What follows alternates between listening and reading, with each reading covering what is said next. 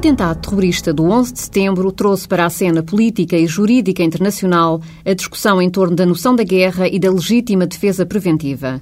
O tradicional conflito entre Estados, para o qual eram conhecidas regras de legalidade, parecia posto em causa por um inimigo para a paz e estabilidade internacional, sem rosto visível e estruturas disseminadas por diversas zonas do globo. A novidade do ataque deu oportunidade para que fosse repensada toda a ordem jurídica internacional. Hoje fala-se no perigo que representa para a paz internacional a política isolacionista da Coreia do Norte, acompanhada pela evidente ameaça de uso de armas nucleares.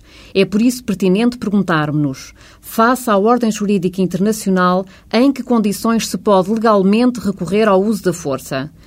A Segunda Guerra Mundial, pela magnitude da devastação que causou e pelos atores envolvidos, fez sentar na mesa de negociações um número francamente expressivo de países, do que resultou a Carta das Nações Unidas.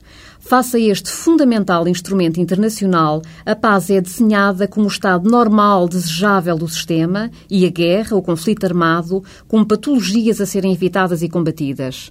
A Carta estabelece o princípio geral do não uso da força a que todos os Estados deverão obedecer. As únicas exceções admitidas são a existência de resolução do Conselho de Segurança das Nações Unidas a autorizar o uso da força ou em caso de legítima defesa.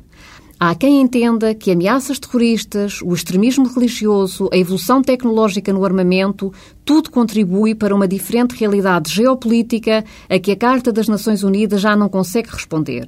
Não o creio. A questão do uso da força deverá ser equacionada mais na perspectiva do efetivo controle do crime, da corrupção, do armamento, numa solução para a questão israelo-palestiniana e numa política concertada e não isolacionista de luta contra o terrorismo do que na alteração da Carta das Nações Unidas.